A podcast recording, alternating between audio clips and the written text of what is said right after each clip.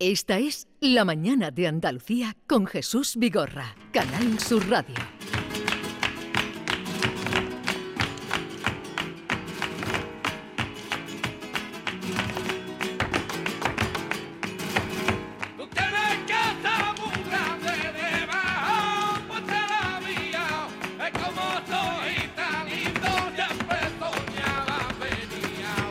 Jerez, donde se está celebrando el Festival Flamenco, el Festival de Jerez por excelencia. Eh, En el marco o dentro de ese festival se presentaba el otro día un libro de Chipén Sinojana, biografía del Gómez de Jerez. Eh, Fran Pereira, mm, periodista, colega del diario de Jerez, a la sazón presidente de la Cátedra de Flamencología de Jerez, eh, es el que hoy nos hace, nos va a hacer honores eh, de presentarnos a Gómez de Jerez. Fran, buenos días. Hola, muy buenos días. ¿Qué tal estás? Muy bien, un poco cansado, pero bien. ¿Cómo se puede tardar cinco años en escribir un libro de un paisano que tienes a la vera? Bueno, pues por eso mismo, por la falta de tiempo, ¿no? Sobre todo, sabes que los, los periodistas tenemos, disponemos habitualmente de, de muy poco tiempo y, bueno, encima la pandemia y demás, pues bueno, se ha ido alargando. Pero bueno, afortunadamente ya está en la calle, él está muy contento y eso es lo importante. O sea, es una bi- biografía autorizada. Sí, por supuesto. Vale. Eh, preséntanos, a, que tenemos mucho deseo de conocer al Gómez de Jerez, que no nació en Jerez, porque estas son cosas... eh, no, no, ¿es así? Sí, cuéntanos, Gómez. Hola, buenos días. Buenos Pues- días. Pues mira, sí, circunstancialmente nací en Illorá por cuestión de que mi familia eran todos artistas que iban de pueblo en pueblo y mi madre cantaba y bailaba todos los días. Bueno, toda mi familia eran artistas, mi abuelo, mis tíos, mi padre, mi madre. Y, y allí pegó el pelotazo en Illorá, en Granada. En Illora, en Granada. Y para acá, para Jerez, corriendo. ¿Y, y por qué se vinieron para Jerez? Porque era la residencia habitual. Bueno, en el, en el libro viene por qué me se vinieron para Jerez. Bueno, sí, es es un detalle muy curioso en ese aspecto, Jesús, y es que em, el Gómez cuando a muy corta edad sufre una pequeña enfermedad eh, y obliga a la familia a, a retroceder. Un poco se sitúan en la línea Sí. de la concepción donde ellos conseguían eh, a través del extraperlo la penicilina que le hacía falta para su tratamiento, ¿no? Pero una vez que él eh, se cura de esos problemas de salud, la familia decide abandonar por completo eh, el mundo de- de- del arte, ¿no? El mundo del teatro ambulante al que se habían dedicado toda su vida. Ajá. Cada uno se va dedicando a una cosa y lo hacen, esa decisión la toman de manera conjunta, lo hacen con la intención de que el niño nunca se dedicara a, a ese trabajo que ellos Teatro. consideraban que era muy duro, al Madre teatro. mía, pues anda que Y le fíjate el destino, fíjate el destino, las cosas que tiene, que, que al final eh, el Gómez acabó siendo, bueno, prácticamente pieza importante en el mundo del teatro, con, siendo mano derecha de, de Antonio Gades, ¿no? Sí. Porque con cuán- Antonio Gades, ¿cuánto tiempo estuvo usted, eh, Gómez? Pues casi 30 años. O sea que todo lo, lo importante que hizo Antonio Gades estaba usted. Sí, sí, sí, todo. Ajá. En la, la- aquella, aquellos ballets, eh, bodas de sangre. Boda de sangre, Carmen, Fuente Beuna, Amor Brujo. Ajá. Y, y con, y con esa compañía recorrió, Antonio recorrió el mundo entero, ¿no? Digo, hasta, hasta fuimos. Pero Guadalcacín está ahí al lado. No lo digo como broma, hombre. Ya, ya lo sé, ya lo sé, ya lo sé. Bueno, pero es empezar por Guadalcacín Claro, y y, volver, a, en y- Guadalcacín. volver a Darle la vuelta al mundo y volver otra vez a Guadalcacín. A, a usted, a, usted Gómez le gustaba esto de la radio de chico, ¿no? A mí me ha gustado todo, todo lo que es arte, flamenco, teatro, eso es para mí sobre todo lo mejor. El libro Gómez está salpicado de un montón de anécdotas y a mí me gustaría que usted relatara aquí para todos nuestros oyentes esas vivencias nocturnas que tuvo usted con el Pali y con Paco Gandía por esas ventas de Sevilla. ¿Cómo eran esas noches?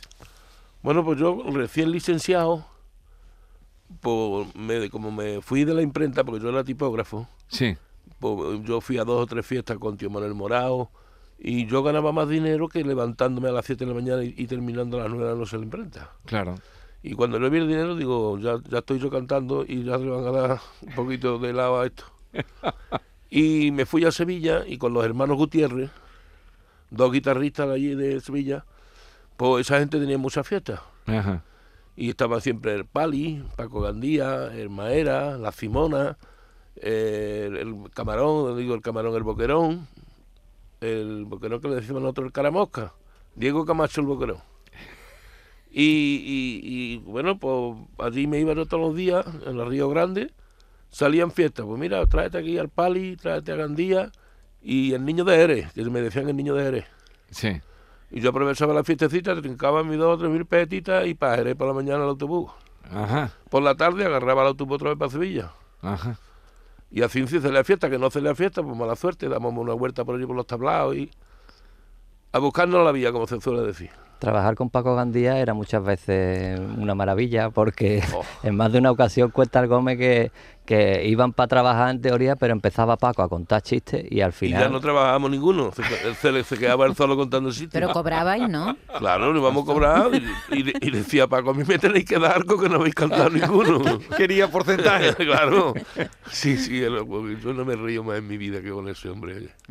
En el libro hay unas palabras que yo no sé si serán el último, mm, lo último que escribió Pablo Milanés, porque eh, ha muerto recientemente. Sí, sí, sí, me lo, me lo- bueno, Sí, ¿verdad? Lo sé que lo escribió lo último y ya se metió en la clínica. Eso sí no lo escribió en la clínica. Sí, sí. ¿Y eso cómo fue? Cuéntenos. Unas palabras de Pablo Milanés que, con las que mantenía una relación estupenda, ¿no? Sí, conmigo me estresa bastante. Y a lo mejor yo veía los carteles en México y estaba yo trabajando en el Teatro México y él estaba en otro sitio y localizaba yo por mediación de los, de los, de los representantes. ¿Y dónde está Pablito? En tal sitio, la dirección, y llamaba por teléfono. O él me llamaba a mí y sabía dónde estaba yo. Sí. Hermanito, él me decía siempre hermanito. Hermanito, que estoy aquí. Bueno, pues dime la dirección que después cuando un taxi me voy para allá. ¿Y cuándo lo conoció a Pablo? Yo lo conocí a Pablo en, en La Habana. De las veces que yo iba a La Habana, yo iba muchas veces y casi todos los años íbamos. Una vez trabajando y otras veces no. Otra vez iba al cumpleaños de Raúl con Antonio y mi, Pero com- eh, ese Raúl, ¿quién era? ¿El hermano de Castro? el hermano de Castro, no va a hacer que vende los pimientos así. Ellos te- él tenía muy buena relación, date cuenta que eh, la, la creencia un poco política de Antonio Gade, que era comunista, pues hacía que el ballet durante varias bueno, en varias ocasiones al año por lo menos iba, ibais por lo menos un No, par de nosotros veces. lo que había una cosa que nosotros salíamos de aquí a, a- a Cuba. Hacíamos viajes saliendo, ya cruzábamos el barco con Cuba, el charco, ¿no? Sí. Y a partir de ahí pues, íbamos por todos los capitales, Colombia, México, Buenos Aires, mm, todo, Nicaragua, todos los sitios, y ya te costaba el viaje mil pesetas por cada uno. Sí. O sea, el contacto de, de salir de aquí era con Cuba. Ajá. No cobrábamos en Cuba, estábamos 8 y 10 días trabajando, no cobrábamos y eso es lo que daban. Y eso le, per- le permitía incluso a veces tener que hasta que adaptarse un poco a, la- a las costumbres comunistas, porque cuenta claro, que, supuesto. que tuvieron que hacer el denominado Domingo Rojo. El domingo rojo lo he hecho yo dos veces. Cuéntanos un ¿Y poco qué era cómo eso fue del aquello, Domingo Rojo? El domingo rojo allí es un domingo en el año que no que trabaja todo el pueblo entero en lo que sea, pero sin cobrar. Entonces, mira, yo me acuerdo que Antonio Gade iba para coger los, los sacos de cosas del barco. Se iba al muelle y de los barcos a descargar. Y a mí me tocó con, un- con una- un sable de esos grandes, un, ¿cómo se llama eso? Una azada. Una azada de esa, cortando hierba en un colegio. Sí. Eh, José Merced, yo, y Emilio de Diego y mi compadre Solera, como no queríamos que se dañaran las manos para tocar la guitarra, Claro. pues José Merced y yo cortando con aquello. Y cuando nos dimos cuenta teníamos una, una bojiga en las manos. Dios mío, ¿cómo vamos a tocar las palmas esta noche? Pero chiquito, si es que me va a explotar las palmas con esto. Y, y, otra, y otra vez fui también, otra de las veces que fui, también me tocó, me pilló el domingo rojo. Y ahí ya fue co- cogiendo aceituna, me parece. Sí. Y ahí ya cogí nada más que dos o tres, dos o tres aceitunas, me las metí en el bolsillo y me fui. Porque Es decir, que incluso la gente de fuera tenía que currar en el Domingo todo, Rojo. hombre, ¿no? que se sintiera de sí. Y, y- y más Antonio Gades, que se lo creía Claro, eso claro. entero, Bueno, ¿no? Antonio Gades se lo creía de jun- pie juntillas, ¿no? Bueno, Y a Fidel Castro también lo conoció, ¿no? ¿O no? sí, pero ese no voy yo a coger ningún saco. ni- Bueno, Fran, ve tirando tú de, de- de- del hilo de las historias, tú que has estado cinco años para escribir este libro de, de Gómez de Jerez. Bueno, pues hay muchas historias porque eh, prácticamente la vida del Gómez ha sido muy intensa. Te cuenta que lo- la- las giras que hacían a lo mejor a Sudamérica o incluso por, por Europa eran giras de, de seis meses, ¿no? Ellos se llevaban a lo mejor seis meses fuera de su casa, ¿no? Hay una muy curiosa que a mí me, me llamó mucho la atención y era una, una gira que hacen por, por Alemania con Mamá Concert. Ah, sí, sí. Cuéntanos que en aquel momento era un poco eh, el- la empresa que, que representaba a los Rolling Stones, representaba a, a los artistas más, más importantes del momento y eh, co- eh, trabaja con Antonio Gades para realizar esa, esa gira. Y en un momento dado, fíjate cómo era la gira, que, que- que en un momento dado, cuéntanos Gómez lo que dijo Antonio para que recogieseis en el hall las cajas. Ah, bueno, llegamos a un hotel y dice, mm, venirse dentro de media, dejar las maletas y venirse a recepción. Y nos dan una- una- unas cajas y unas bolsas. Y era de la casa Dida. Íbamos todos vestidos de la casa Dida, con los sandas, las botitas, el, el macuto, to- todo Adidas. Y luego, y luego con mamá con ser esto, es que había una cosa que nosotros trabajábamos en Palacio de Deportes. Sí. Ellos viajaban con los camiones y ahora abrían un camión de eso y hacían el escenario, Sí. eso con botones. Salían las luces arriba, las cajas, todo, todo preparado. El otro camión de comida. Venga hay un cocinero, venga a cocinar y venga a comer. Y otro de bebida. Y nosotros viajamos en el autobús nuestro y llegábamos y se ponían los niños y las niñas bailando bailar, se ponían moradas de comer, y potaje y de esto, aficionaditos de comer. Y llegaba Antonio y decía, pero esta gente no nos responde aquí trabajando. Fuera las comidas, aquí se acabó el camión de la comida. El que quiera tomarse una copita, aquí nada más que, y nada más que dejaba beber vino o una copa de whisky antes de trabajar a mi compadre Antonio Solera y a mí, nada más, al guitarrista. Nada más. A, a Nada ustedes dos. Estos son los dos que pueden beber. Aquí no bebe nadie ni Dios. Como las que formaba, no vea lo que era. Porque tenía carácter eh, Antonio Gades, ¿no? Sí, no, en su momento sí. Después no, era, después no era nadie. pero usted, claro, si estuvo 30 años, señal de que se llevaban bien. De que... Bueno, enorme, enormemente. ¿Y, ¿Y cómo empezó usted a cantar si sus padres no querían? ¿Cómo fue eso? Bueno, mis padres no querían, ¿no? Mis padres me, lo prohibieron, a mí nunca me lo han prohibido. Eh, Yo era músico cuando ellos se retiraron. Sí. Pero ¿y cómo empezó a cantar? Entonces ¿Cómo yo, fue? yo empecé en el colegio, que me gustaba Joselito, Mm. mi comadre Marisol, y entonces como yo tenía mucha voz, pues me ponía a cantar las cosas de, de ellos, y allí en el colegio tenía mi maestro un, magnetofón de esos antiguos, y me grababa todo- todos los días y los cantos y me ponía a cantar, me, me de estudiar me ponía a cantar. Y lo grababa y después lo ponía para toda la clase y se lo llevaba a toda la cinta. ¿Y, e- y eso del barbero que lo hacía cantar detrás de una cortina? Ah, sí, sí, eso Él fue el inventor, del, el precursor del hilo musical en la barbería. En la Cuéntanos. barbería, yo era el hilo musical de allí. Porque yo pasaba y como éramos aficionados a los toros, yo también, porque mi padre trabajaba en la Plaza Toro de Jerez. Y, y él era más aficionado a los toros y yo cada vez que pasaba por allí lo veía. ¿Qué pasa, Juan? Y un día me escuchó cantar, no sé por dónde, o iba yo por la calle cantando. Y me dice, ven para acá, ven para acá, niño. Mira, tú vas a cantar cuando no te diga. Tú te vas a meter aquí, que hay un, una ducha, tú te metes. Yo echo la cortina y tú te pones a cantar cuando no te diga. Y yo me ponía detrás de la cortina y empezaba, me decía, ahora, y me liaba yo a cantar todas las cosas que se me ocurrían. Y me decía, "Eh, ya he terminado de afeitar este. Y ya yo me casaba, ya yo me casaba. Sí, Yo tendría yo unos ocho años por ahí. Pero Y- como y- si fuera una radio, ¿no? Exactamente, el hilo musical de la barbería. Y, y le daría alguna propinita, ¿no? Ah, sí, pero Pina me va a dar, hacer lo que yo quisiera. No, no le daba nada. No, yo le mangaba, yo le mangaba. Un pelao, le daba un pelao. Yo le mangaba, yo le mangaba para el cine. Decía, aquí me tiene que dar para ir al cine esta noche. ¿Le, le gusta a usted el cine? Oh, enormemente. Yo soy de, de películas diarias. ¿Sí? Diaria, diaria. Y- Bueno, yo puedo ver todos los días cuatro o cinco películas. Mi mujer ya está harta de películas. ¿Y qué películas son las que más le gusta ver? A mí todas, todas las clases de cine. ¿La, la de actual también o el La- clásico? No, no, a mí me gusta más la clásica que ahora mismo con tantos cohetes para arriba y, y, y marcianos y todas esas cosas, indígenas, de alienígenas, de eso nada. Eso no. Eso no me gusta. Con el cine Jesús tiene también una anécdota muy curiosa y es que en la grabación de la película Carmen de Rossi, Sí. eh, que se hizo en Ronda. Pues bueno, fíjate cómo sería el ambiente que, que se respiraba allí, que, que acaba el Gómez haciendo de, de primer bailarín y de hecho en la, en la película aparece el Gómez como bailador. Imagínate hasta dónde llegaba. Cuéntanos un poco cómo fue aquella anécdota, Gómez. Bueno, la anécdota es que nosotros terminábamos de rodar a las 6 de la tarde, por ejemplo, desde las 7 de la mañana. Y a las 6 de la tarde llegábamos, nos duchábamos y nos íbamos a la discoteca. Aparecíamos a las 4, a las 5 de la mañana y yo me acostaba y tenía que descansar una hora porque a las 7 de la mañana tenía que estar en el carruaje de ese maquillándome y vistiéndome. Porque estaba toda la ciudad entera todo el pueblo de Ronda vestido de época. Y Antonio con los vacilones que cogía, porque cogía unos vacilones enormes. y le dice así, Antonio, lo, tuve primo en los bailarinos para, para la, la señorita que cantaba, nunca me acuerdo de su nombre, la, la, la americana esta, no me acuerdo el nombre. ¿Tú te acuerdas? Bueno, era Plácido Domingo y la Y, otra. Bárbara Hendrix, ¿no era? Oh, no sí, no me acuerdo, sí, pero me parece que sí. Ajá, bueno. Y había que hacer un baile con ella, los Sí. dos primeros bailarines, dice Antonio.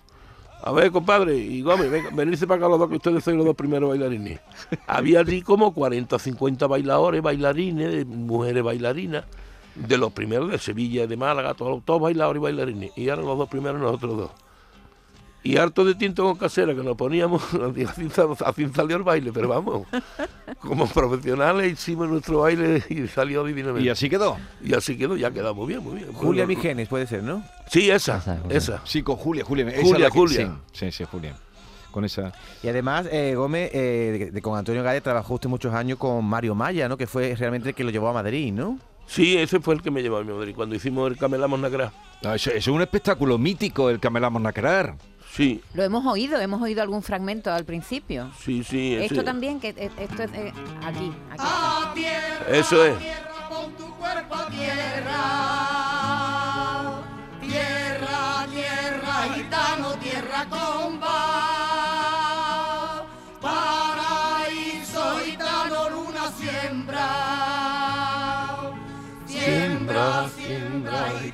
Siembra sombra.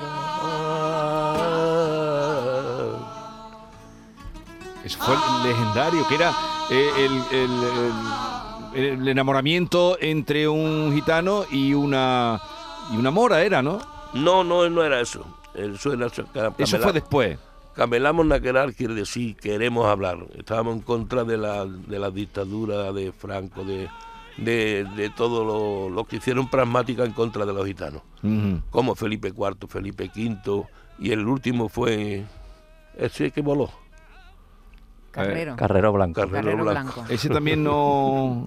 lo- con los gitanos no. Ese no quería saber nada. No quería saber nada. Y bueno, después me dijeron que había dos pragmáticas más, que no me acuerdo más quién la hicieron.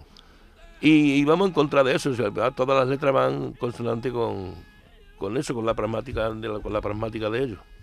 Tiene una anécdota incluso, Jesús, durante eh, la gira que realiza con el Camelamos Naquerar, eh, se crea una especie de movimiento. Ah, eh, con el PRD, ¿no? eso es, un- el PRD era un, par- un partido de, de Vélez Málaga, que eran un- unos cuantos tontos, porque ponerse partido racial democrático, Racial. ya te puedes imaginar. y allí trabajando en Madrid, en el Teatro Barceló, pusieron un pintado por todas las paredes del teatro. Esta noche matamos a los cerdos gitanos. No, nosotros ya indamado, digo, yo a ver si me van a nos van a matar. Total que vamos, vamos- llevamos para arriba, para el camerino, y digo, yo no subo. ¿Por qué? Digo, hasta que no venga la policía y a ver si hay una bomba, cualquier cosa, no me jodas. Yo no. Total que llegó la Guardia Civil, la policía, miraron todos los camerinos, nada, aquí no había nada, con perro y con todo. No, no, no, no hay nada. Se fueron tranquilos y ya pudimos hacer la función, pero hasta las trancas, ¿sabes? Hasta las trancas porque no sabíamos quién eran y, y si podían hacer daño de verdad o no. Bueno, y usted sigue cantando, ¿no? ¿O Ni en la ducha, se ha retirado del cante? completamente. ¿Y, por- eso por qué, Gómez? Pues nada, porque ya te vas harto de cantar y ya la voz no me funciona como me funcionaba antes y para hacer un cante y que me salga malamente sería ridiculizarme. No, prefiero que se escuche lo anterior mío, lo como yo estaba a gusto y, y a veces estoy a gustito con mis amigos y tal, y me- pero digo, no, no, no me mete la pata. Sí, ¿Y- pero- ¿Y, a pero- qué se dedica ahora? ¿Qué hace? Después Yo- de tantos años viajando de un lado para otro. Pues ahora... Además de ver películas. ah, pues ahora eso, eso, en, mi casa ve películas, la televisión puesta y el sofá. ¿Alguna copita se tomará con Diego Carrasco, no? Con su Sí, amigo, hombre, ¿no? cada vez que nos vemos, hombre, yo paro en mi barrio Santiago y, y siempre estamos juntitos. y lo que pasa es que, claro, con Vicente de Sordera, con el hermano Enrique, y nos vemos. profesionalmente no se dedica ya, ya no... Yo profesional ya no me dedico a esto. ¿Y le ha quedado una buena pensión? Eh, ya está regular. Digo, Para porque- lo, pa lo que yo he ganado y lo que me están dando ahora, pero usted eh, ha ganado mucho dinero porque ha- no ha parado de Sí. trabajar y No, giras internacionales. por supuesto, por supuesto que ganamos mucho dinero, pero me lo he gastado. Y muy a gusto. Porque cuando la gente se lleva seis meses sin ver a su familia, yo me llevaba a mi mujer conmigo y pagaba todos los gastos. Y aunque cobrara menos por los gastos de mi mujer, pero mi mujer viajó conmigo, la juventud nuestra no la, no la perdía yo. Claro, bien hecho, bien hecho. ¿Qué significa de Chipén, Gómez? De Sipen quiere decir de verdad que no miento. De verdad, Sinojana. eh, Eso es no, men- no mentir. De Chipén Sinojana. Bueno, está por ahí, eh, creo que ya está nuestro comandante, no sé, está por ahí, ha llegado ya al estudio. Sí, aquí, está, aquí lo tengo. ¿Usted lo conoce, el comandante Lara? Sí, hombre, de toda la vida. ¿Y cómo lo describiría usted al comandante Luis Lara? Uh, Gómez, vamos a ver que dice.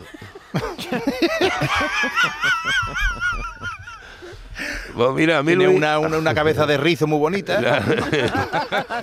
se está dejando al flequillo. Describa usted al comandante. Yo lo conozco de anterior, bueno, ya era un chavalín, porque su padre cantaba muy bien y a mí me encantaba escuchar a su padre cantar. Y él también gusta, y él también cantaba bien, y por saeta y, y por bulería. Y vamos, que lo he escuchado de siempre. Lo que pasa es que ahora con, con esto de los sitios me encanta porque es muy gracioso. ¿eh? Pero ¿ha visto usted la que que, no para en los sitios más recónditos de, de- de- de España, lo, lo reclaman? Pues mira, te voy a decir una cosa, si no se dedica al City, con el flamenco le hubiera ganado menos que... Toma, eh, tomen nota, tomen nota ahí. lo- O sea, si no se dedica a esto, hubiera ganado más menos que yo con, me, con me la hubiera dado el zoo, me hubiera dado el zoo como un colado. ¿eh? Bueno, comandante Luis Lara, buenos días. Muy buenos días, Jesús Vigorra y a Gómez de Jerez y a Fran Pereira, que tenemos aquí también sentado en el estudio. ¿Qué? Un auténtico placer saludaros a todos. Qué buena gente, ¿no? Más buena gente, esto que me cago en la maca alegría de reunión. Qué alegría de reunión. El, el- el Gómez tiene historia. El Gómez, fíjate tú, el Gómez, me lo, me lo encontré antes subiendo para arriba en el ascensor, para acá, para los estudios de Jerez. Y, y el otro día también lo vi aquí, le digo, le van a poner nombre tuyo a un estudio aquí en Canal que está, está con el libro que, que él ha escrito aquí, Fran. Eh, ahora en boca de todo el mundo, porque es que es un bicharraco, un bicharraco Gómez. Un cantado magnífico de Jerez, un anfitrión maravilloso cuando viene la gente de fuera aquí a Jerez eh, y, un, y una bandera que ha paseado por, de Jerez por todo el mundo.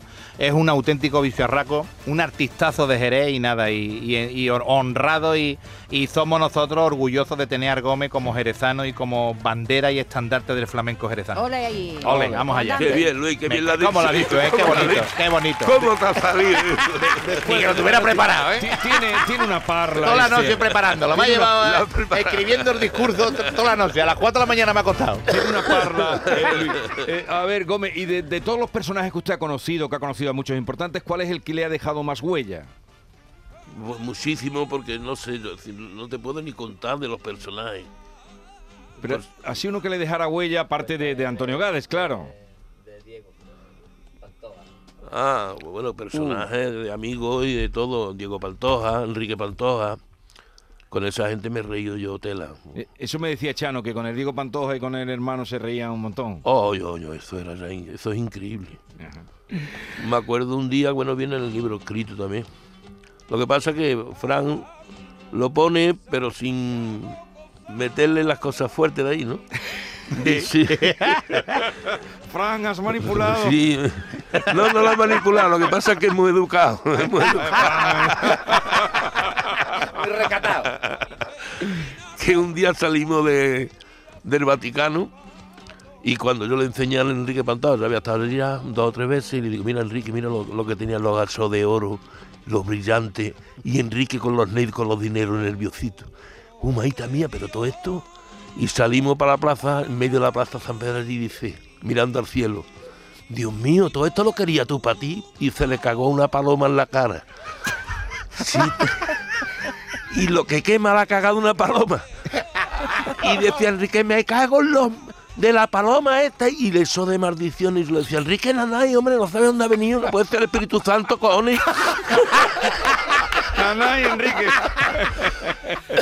Bueno, pues ya saben, de Chipén, Sinojana, eh, la biografía de Gómez de Jerez, escrita por Fran Pereira. ¿Cuál es la editorial, Fran?